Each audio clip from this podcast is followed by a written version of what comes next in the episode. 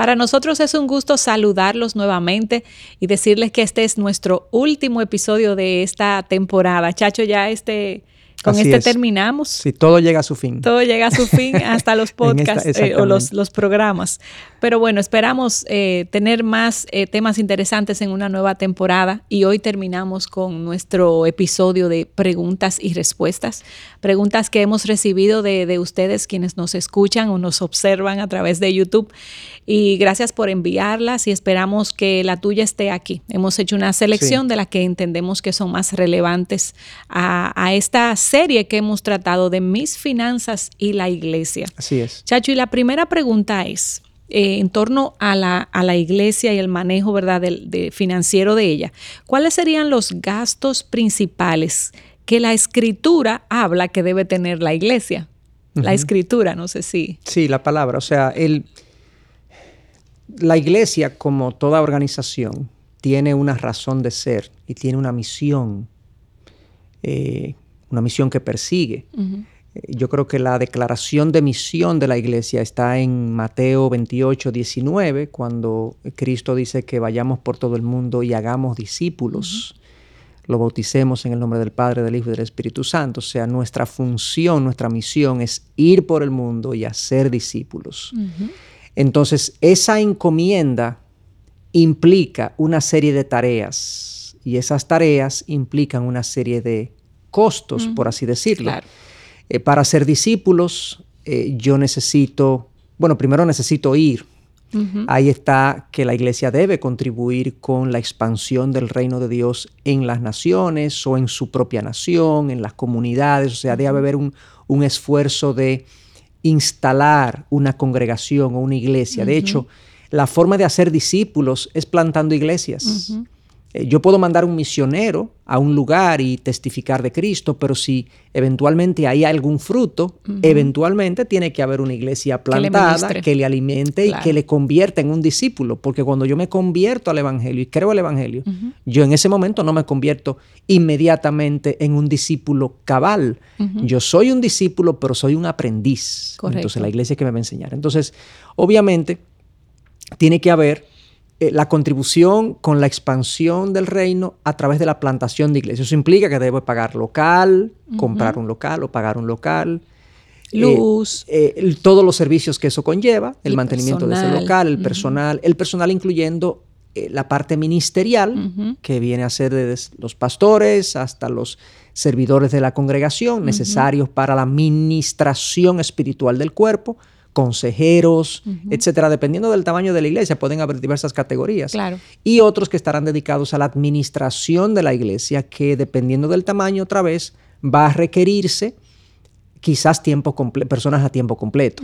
Eh, lo ideal es que parte de la contribución que la gente dé a su iglesia es que trabaje de manera voluntaria en la iglesia. Eso pero, es lo ideal. Pero, vuelvo y digo, habrán tareas que por el tamaño de la congregación ya requieren una dedicación exclusiva y vamos a tener que eh, sustentar a la persona que hace esa determinada Contratar a alguien a tiempo O sea que los gastos de una congregación van a estar determinados por la misión que tenemos de hacer discípulos y todo lo que ello conlleva.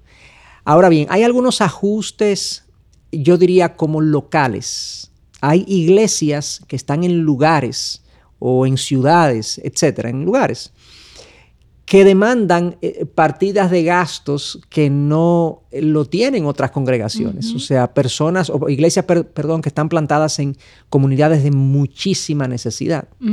Eh, quizás tienen comedores eh, asignados para su gasto de benevolencia es mayor. Su gasto de benevolencia es mayor porque tienen que tener comedores para personas necesitadas y eso es parte de su labor en esa comunidad. O transporte, que otra, otra iglesia no, no tiene ese gasto de transportar a la congregación. Exactamente. O sea que ya va, a depender, de unos ajustes locales, pero sin apartarse de su enfoque y misión global de proclamar el Evangelio y hacer discípulos y todo lo que eso conlleva. Y yo quiero hacer ahí una exhortación a, a los miembros de las iglesias a confiar como decíamos en un episodio anterior, si yo no puedo confiar el alma a mi pastor, tampoco voy a, eh, perdón, eh, si no le puedo confiar mi dinero, tampoco le puedo confiar mi alma. Entonces, vamos a confiar en el pastor que está administrando esos recursos y, a, apoyar el, gasto que él hace, si es una forma, ¿verdad?, correcta. y si no tengo esa confianza, me debería preguntar si es la iglesia donde debería estar, lamentablemente. Así es.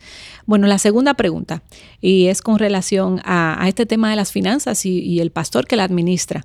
¿Es prudente que el pastor tenga el control de la chequera de la congregación? ¿Cómo lo ves? Si nosotros eh, hablamos en un episodio anterior, eh, haciendo referencia a, a Segunda de Corintios 8 y 9, si mal no recuerdo, donde Pablo hablaba de, de una ofrenda que él estaba recaudando.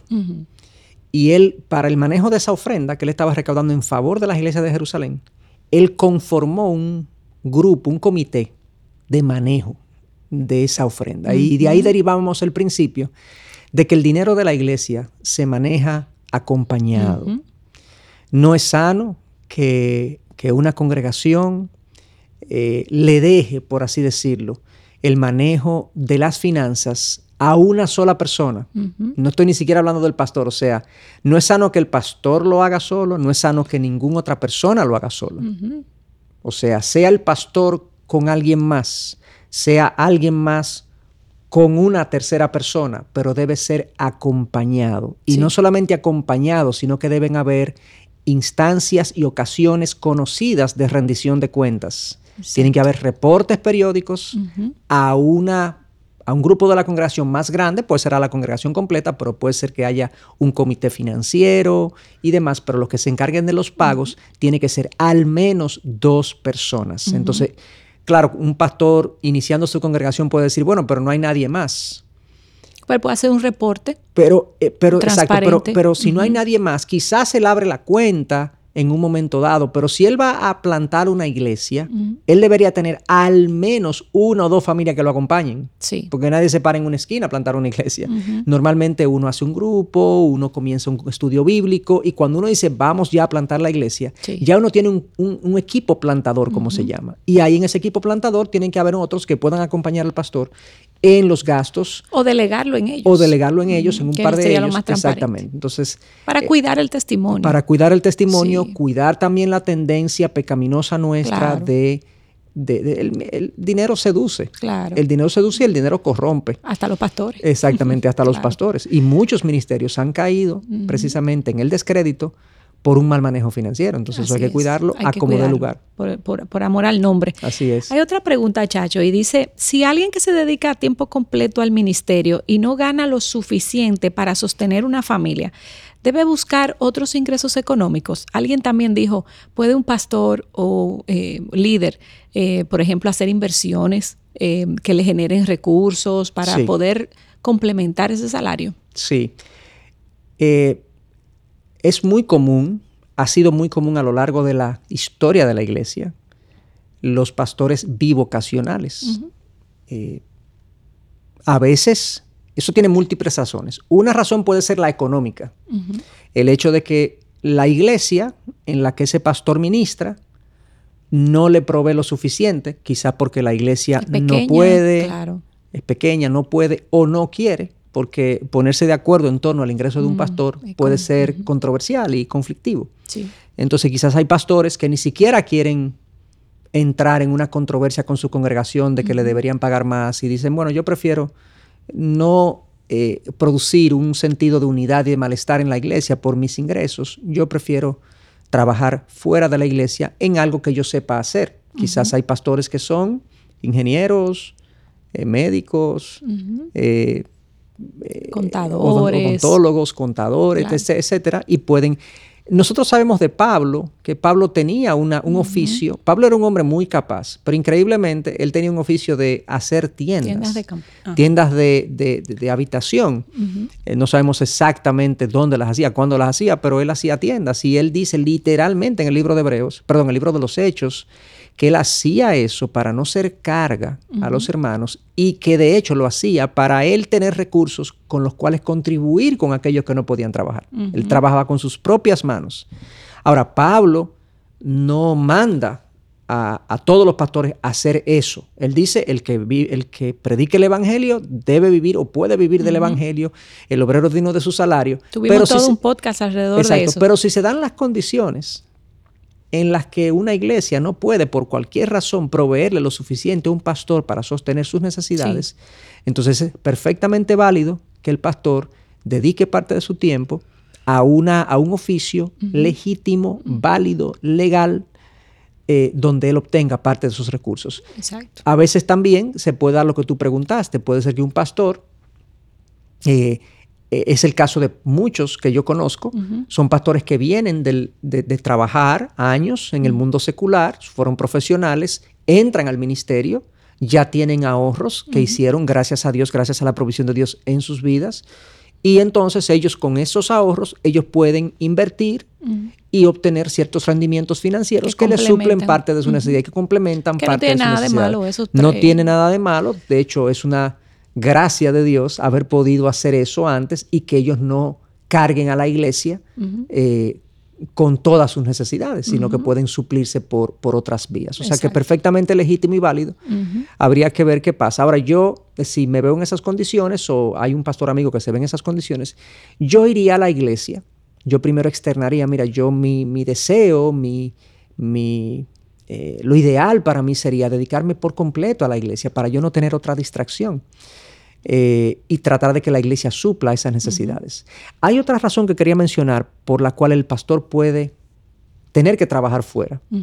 Y es que muchas veces Dios usa con mucha efectividad nuestro testimonio fuera de nuestra congregación como profesionales.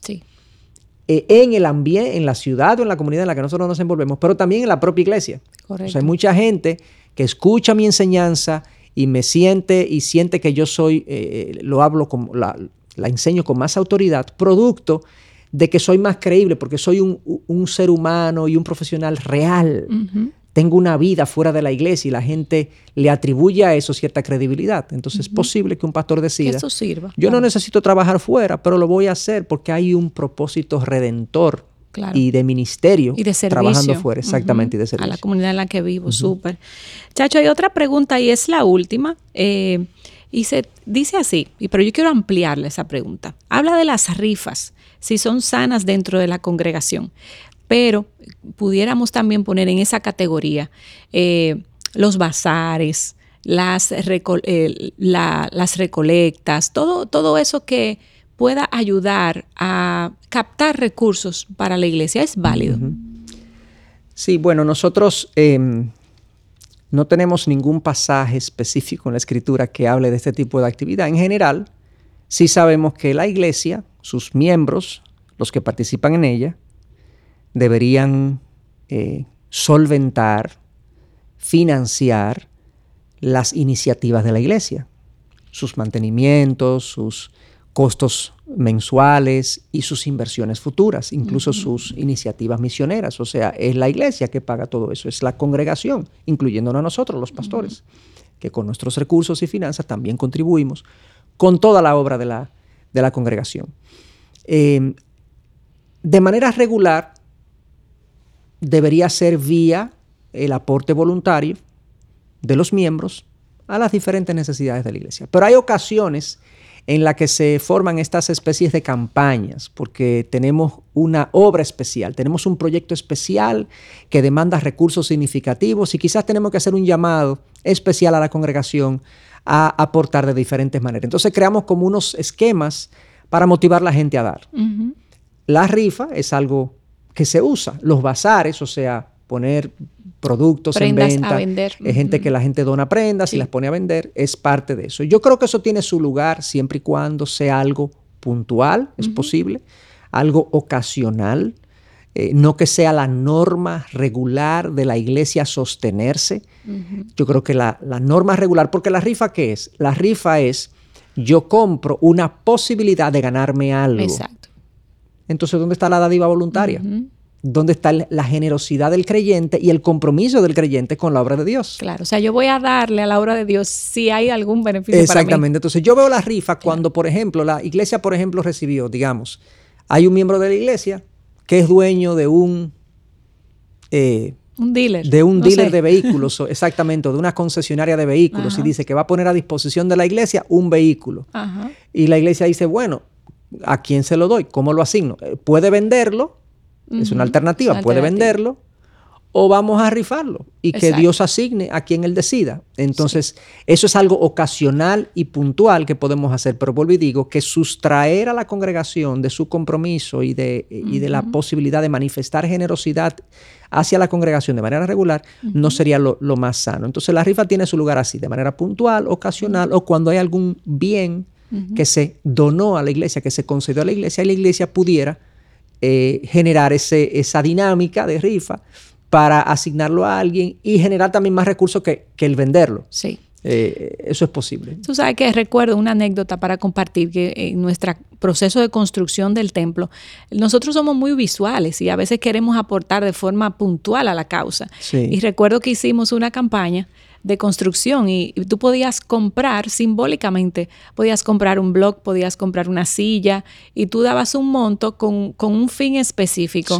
También eso fue una forma como creativa de incentivar a la congregación a, poder ver eh, tangiblemente dónde se estaba yendo cuando nosotros tenemos eh, necesidades específicas, eh, es bueno ponerle a la congregación ese desafío y ese reto delante, porque cuando uno sabe en qué se van a invertir los recursos, hay como se genera una especie de interés personal. ¿Cuánto falta? En que yo quiero ser parte de eso. Exacto. Yo quiero ser parte de eso y eso es eso es, eso es legítimo. Claro, eso es legítimo. Lo importante es el corazón, ¿verdad? Revisar la motivación de tu corazón cada vez que vayas a dar. Así es. Esas eran las preguntas, Chacho. Con esto nos despedimos estamos muy agradecidos por todo el apoyo, por todas las palabras de afirmación, sabiendo que cada esfuerzo que hacemos es para eh, bendecirlos, es nuestro deseo y es nuestra esperanza que cada uno de estos episodios hayan sido de bendición para sus almas. Así que, si Dios lo permite, nos vemos en una próxima temporada de Tu Corazón y el Dinero, ¿cierto? Sí, claro.